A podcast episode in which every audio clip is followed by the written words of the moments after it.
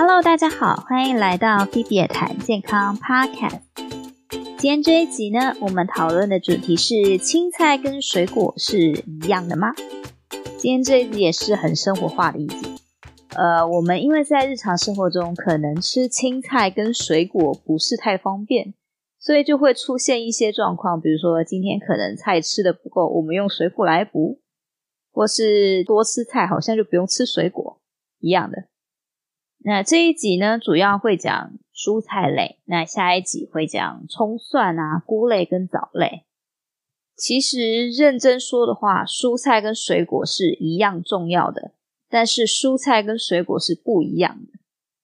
蔬菜主要是提供纤维、维生素 C、维生素 A 跟植化素，跟水果比起来呢，蔬菜的热量稍微低一点，而且它也有更多的蛋白质跟矿物质，还有叶酸。只是比较不方便的地方是，蔬菜大部分是要煮过之后吃，所以它的营养素可能会流失一点，但是纤维质还是很重要的哈。所以蔬菜还是得吃的。一天蔬果的摄取量建议是五七九跟彩虹原则。小孩要吃五份，蔬菜三，水果二；女性吃七份，蔬菜四，水果三；男性要吃九份，蔬菜五，水果四。彩虹原则是说，尽量要吃到各种颜色的蔬菜跟水果。今天会讲四个种类的菜，都是大家平常都会见到的。第一种是十字花科，也是减肥人的最爱，包含花椰菜啊、高丽菜、大白菜、小白菜、甘蓝这些。这个种类的菜呢，有很多的含硫营养素，可以帮助肝脏排毒。那它也有抗癌的作用。深绿色的蔬菜，像是花椰菜、橄榄，它还有叶黄素、玉米黄素、叶绿素这些抗氧化物，可以保护眼睛。大部分这个种类的菜呢，热量都很低，而且还有丰富的钾跟维生素 C。第二个种类是深绿色的蔬菜，像是菠菜、地瓜叶、空心菜、芥蓝菜。这个种类它有很丰富的叶绿素，所以它绿的嘛。也有丰富的类胡萝卜素，像是贝塔胡萝卜素啊、叶黄素等等。丰富的抗氧化素，对眼睛也很好。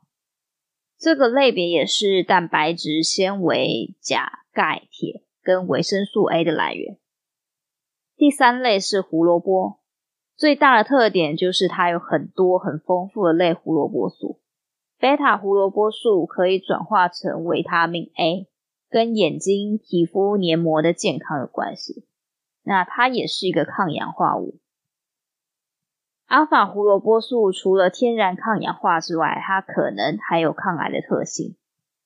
一百克的胡萝卜就可以满足每天维他命 A 需求的五到七倍了，所以它是真的很厉害。过一段时间就可以把胡萝卜加到菜单里面。今天的第四个种类也是最后一个种类了，那它就是番茄。减肥的人可以吃大番茄，它热量很低。一百公克的番茄只有二十几大卡。生酮的人呢，可以把大番茄切开或是切片，中间塞肉，这样就是很好的一餐了。小番茄的热量呢，比大番茄略高一点，但是它的蛋白质、糖类、纤维、一些维生素跟矿物质也比大番茄略多一点。番茄是很好的茄红素的来源，不管是新鲜的还是加工过后的番茄。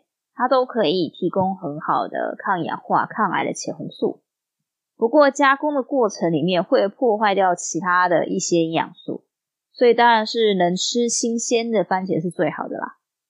那今天这集就到这里结束了，希望对你有帮助。